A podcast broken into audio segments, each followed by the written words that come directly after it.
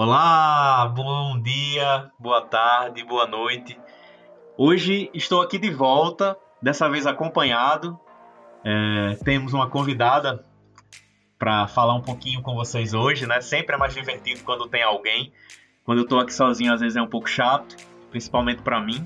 Eu queria é, receber, né, hoje no nosso podcast, no ArcTalk, o seu podcast favorito, eu queria receber uma convidada ilustre, uma, uma professora, uma pessoa que eu tive o prazer de trabalhar junto, mas não fui professor dela por uma, uma casa do destino. É, e aí eu queria convidar hoje para participar aqui com a gente é, a arquiteta e urbanista Sara de Andrade Andrade, né, formada pela Universidade Federal do Rio Grande do Norte, mestra também pelo programa de pós-graduação em arquitetura e urbanismo da mesma universidade e atualmente uma doutoranda também do PPGAL da UFRN. É, Sara também ela tem uma experiência já na docência, foi professora, como eu falei, foi minha colega em uma outra instituição privada e é, atualmente também é professora substituta no Departamento de Arquitetura da Universidade Federal do Rio Grande do Norte. Então vamos dar as boas-vindas a ela, Sara! Oi, Renato. É, obrigada pelo convite. Eu fico muito honrada em participar desse que já é o podcast mais famoso da cidade. Obrigada pelo convite. Bem, Sara, eu que agradeço a sua participação, né? Fico muito feliz também que você esteja aqui. E, gente, hoje eu chamei Sara para falar sobre um tema que pode ser que seja um pouco. Dist... Às vezes a gente pode achar que é um pouco distante do que a gente faz, não está muito conectado à questão do projeto, mas é, para mudar um pouquinho, é, sair um pouquinho desse assunto que a gente vem discutindo nas últimas semanas e se encaminhar para outros assuntos, é, eu convidei Sara para falar um pouquinho é, sobre um tema dentro desse campo da multidisciplinaridade, né, que afeta todas as áreas de, de as áreas de trabalho, de estudo e tudo mais. Eu convidei Sara para falar um pouquinho sobre sociologia. E aí, é, por que falar sobre sociologia, né, Sara? Eu queria começar é, lhe perguntando por que, por que, que a gente deve pensar sociologicamente, né? Por que, que a gente deve ter uma, digamos, uma imaginação é, sociológica? Bom, Renato, muito importante e interessante você perguntar isso, porque na disciplina que eu estou acompanhando agora na, na UFRN, né, acompanhando os alunos do segundo período especificamente, a gente tem um debate dentro é, do conteúdo de fundamentos sociais da, da arquitetura e do urbanismo que é, discute, é, do ponto de vista sociológico, como você muito bem colocou, é, questões relacionadas à cultura e sociedade. E a gente sabe, como, como arquiteto é, e como professores também, como fazer esse debate é importante no processo de, de ensino-aprendizagem de alunos universitários de uma maneira geral e para a gente, arquitetos, é, mais especificamente, que lidamos com a interpretação desses elementos né, culturais na materialização da nossa, da nossa profissão é, através do espaço. Então, é, pegando um pouco das referências que nós temos discutido, debatido em sala de aula, é, pensar sociologicamente implica vários movimentos. E essa, esse termo imaginação sociológica, que você inclusive usou, ele é um, um conceito do antropólogo Henry Mills, é, americano, norte-americano, e ele nos coloca a importância dessa imaginação sociológica é, para pensar para além de nossas rotinas cotidianas, é, tentando perceber, observar que muitos dos eventos que parecem dizer respeito somente a nós, o nível do indivíduo, eles na verdade é, refletem questões muito mais amplas, questões da, da sociedade em que a gente está inserido. Então, é, participar desse movimento, construir esse movimento é, de pensamento sociológico, nos permite ter uma espécie de compreensão mais informada do nosso próprio cotidiano, estabelecendo algumas conexões entre a sociedade é, que estamos inseridos, como eu já mencionei, e também nos ajudando a construir é, a imagem e o que faz de nós nós mesmos, né? A nossa identidade. Nossas atividades, elas tanto modelam o mundo social que está aí fora, quanto elas nos é, interferem em quem somos, né? Como agimos como procedemos no nosso dia a dia. O que, por outro lado, não quer dizer que a nossa ação individual ela seja estritamente determinada por esse contexto, por esse ambiente social. Afinal de contas, a gente tem a nossa própria identidade, né?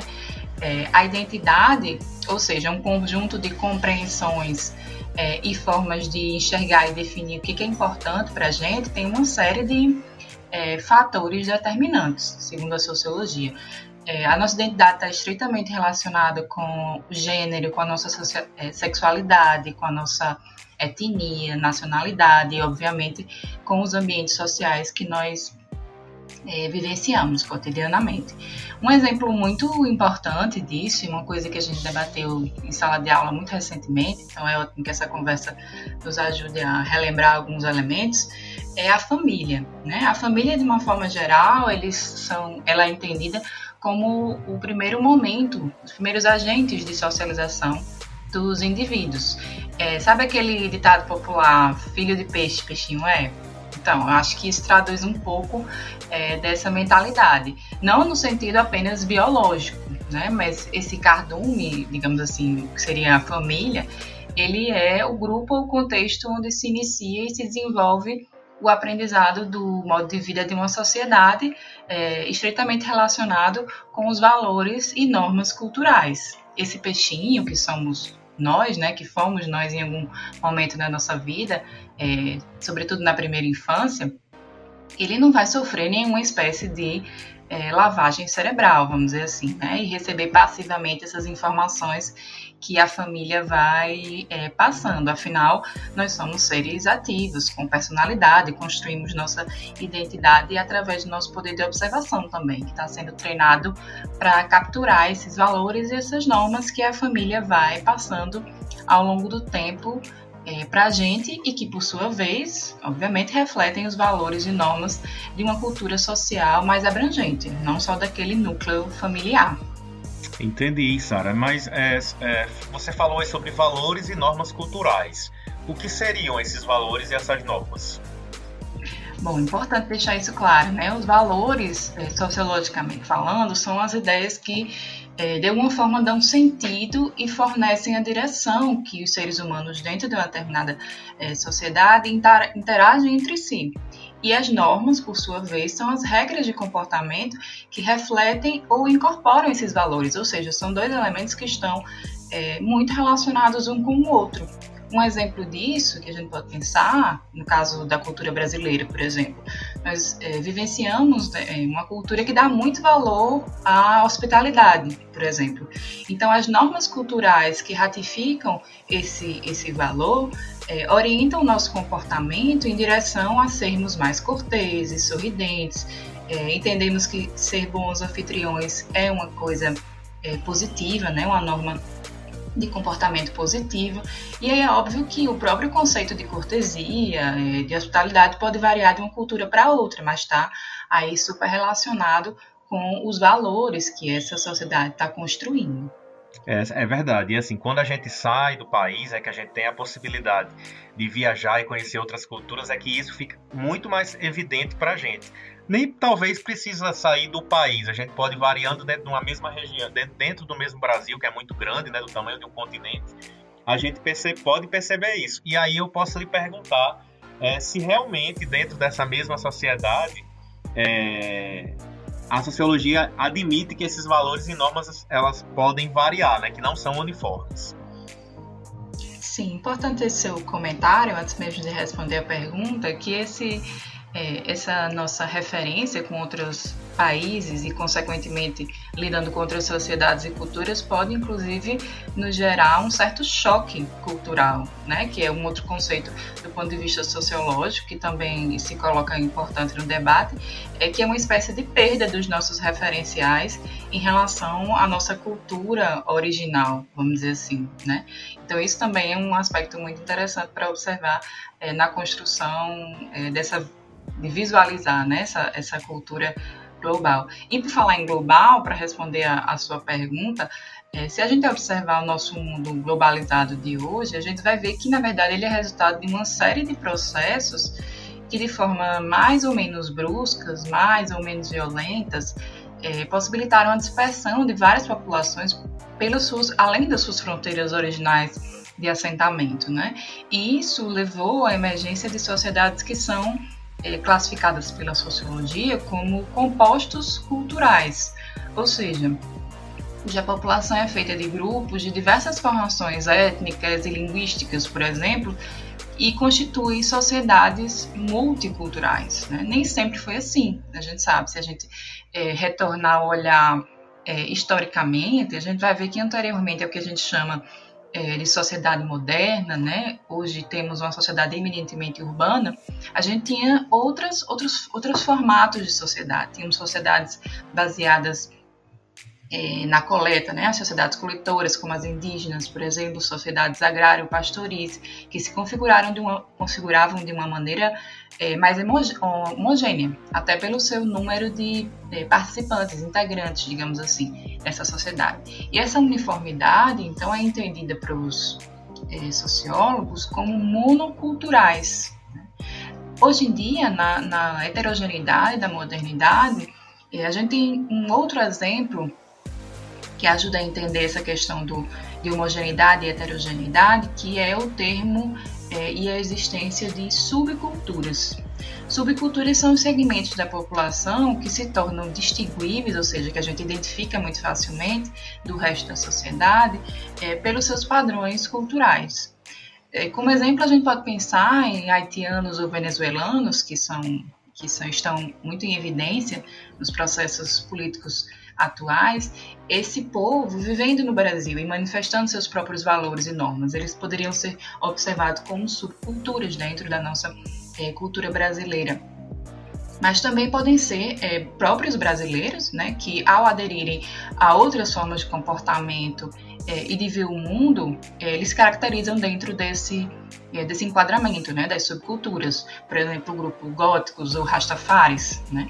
E ainda há pessoas que podem transitar e se identificar é, entre várias subculturas, né? Afinal de contas, a gente tem é, interesses diversos, então a gente poderia estar em, em várias dessas caixinhas, entre aspas. Uhum. Nesse contexto de é, panorama multicultural, além do conceito de subcultura, outro conceito que ajuda a gente a entender essa diversidade é a contracultura. Né? Enquanto a, os primeiros, no caso das subculturas, eles divergem de uma, de uma cultura é, homogênea e dominante em uma determinada sociedade, esses é, segundos, ou seja, aqueles inseridos dentro de um movimento de contracultura, eles expressariam é, valores que rejeitam, em grande medida, os valores predominantes da sociedade. É, e, em tese, esses grupos teriam a possibilidade de se manifestar, de se expressar é, livremente conforme suas opiniões e expectativas. Né? Eu sempre, quando penso em contracultura, eu, eu interpreto como um exemplo emblemático o movimento hippie, né, na década de 1970, que aí se colocou é, de forma a contrapor enormemente os valores bélicos e as, as normas de comportamento consumistas que eram amplamente disseminadas é, nos Estados Unidos. Né? Então, acho que é um exemplo é, importante para a gente pensar sobre contraculturas. Verdade, tem aquela velha, aquele velho slogan, né? Faça amor, não faça guerra. Justo. Tá com uma luva. É, Sara, e aí quando você fala em subcultura, né, parece que esse é, a utilização desse sub denota um certo preconceito. Fala um pouquinho mais sobre isso. É interessante observar essa questão linguística, né, do termo. É, Para falar um pouco sobre isso e sobre a perspectiva que eu encaro esse termo da subcultura, é, eu acho que é importante pontuar, é, no caso da nossa sociedade, da nossa cultura de Brasil, né, é, nós somos construídos sobre bases é, de colonização europeia, né, e também, é, em função disso, o massacre de povos indígenas e a incorporação forçada de negros é, africanos escravizados no nosso território. Então, em função disso, a cultura predominante da sociedade brasileira, a gente pode ler que deriva dessa mistura. Isso é verdade. No entanto, é, a gente tem que assinalar que a história e, consequentemente, as relações sociais e a dominação delas é, evidenciam os fatos e as conquistas dos vencedores de batalhas, de guerras e narrativas, ou seja, do europeu colonizador. Né? Então, no nosso caso, a predominância é, cultural é, é, de influência da cultura branca, né? apesar dessa, é, desse sincretismo, vamos dizer assim, e dessa mistura da qual derivamos.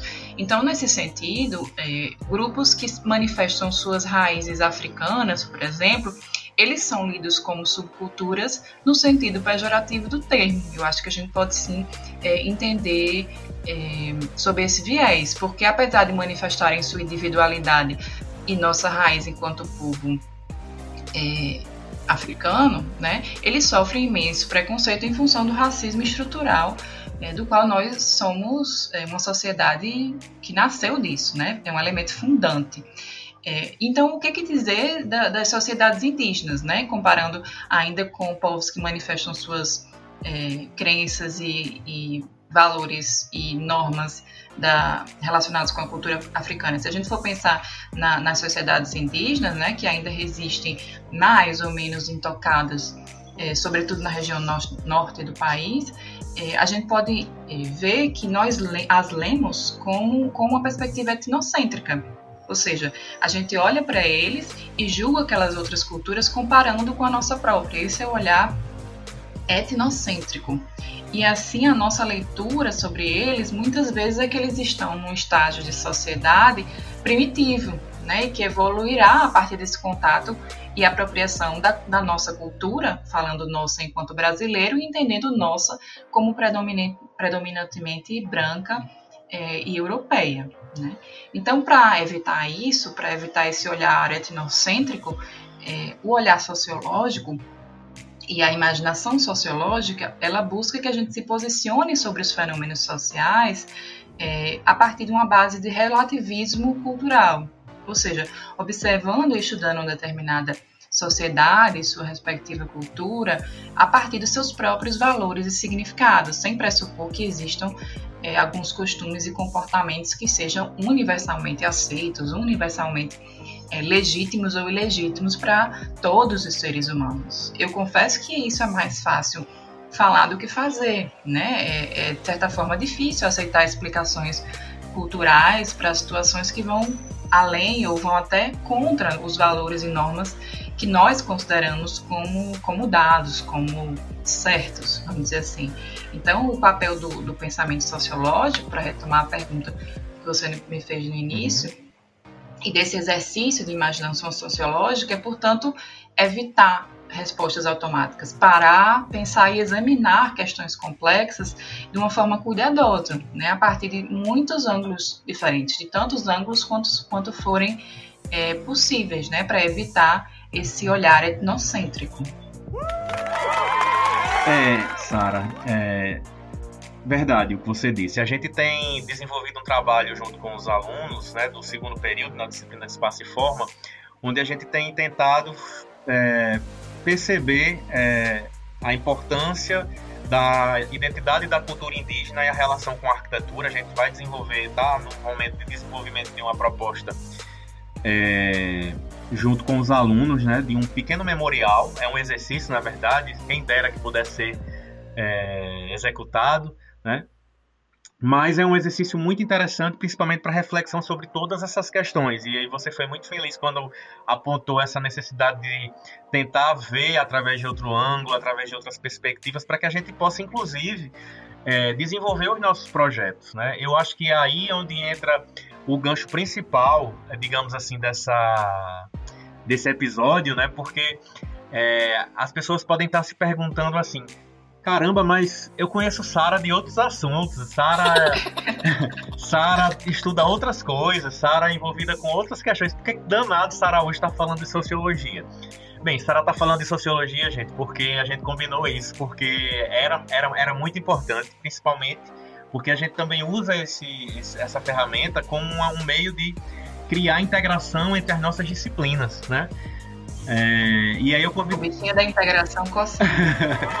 e aí. É, mas aí eu queria deixar esse. É, fazer um gancho, né? Pedir para que você pudesse falar um pouquinho, Sara, a respeito de como é que a gente pode deixar mais claro para as pessoas, né? Para aqueles que estão nos ouvindo aqui, os nossos queridos ouvintes. É, como é que a gente pode deixar bem claro como é que essa relação, mais claro ainda, na verdade, como é que essa relação entre sociologia e projeto, né, seja projeto de arquitetura, seja projeto é, de arquitetura e urbanismo, né, que a gente não pode dissociar uma coisa da outra, a gente ainda vai falar muito sobre isso aqui, não dá para separar. É, mesmo que o objeto seja diferente, existe uma relação muito, muito intrínseca. Então eu queria que você falasse um pouquinho como é que a gente estabelece essas relações aí entre, entre arquitetura e sociologia e no projeto, enfim. Fica com você aí. Nossa, essa pergunta pode parecer é, simples, mas na verdade ela exige um movimento de pensamento é, para buscar é, o que, que é sociologia. Né? A gente falou que de agente de socialização, falou de cultura, falou de sociedade, é, e para responder isso, acho que a gente tem que voltar um passo e pensar que a sociologia né, é um, um, uma ciência que, que estuda a organização e o funcionamento das sociedades humanas, né? E de como essas, essas relações se desenvolvem, né? Por isso, os conceitos de cultura e sociedade eles são tão, é, tão caros, né? E, enfim, a gente os aprofunda para entender. Então, considerando que, enquanto arquitetos urbanistas, urbanistas a gente age é, no, no espaço e o espaço é onde se materializam essas relações humanas, onde se materializam essas relações é, sociais, então é impensável atuar enquanto arquiteto urbanista sem entender como se dão as relações sociais é, no contexto onde vamos é, atuar, né? construir, pensar, projetar.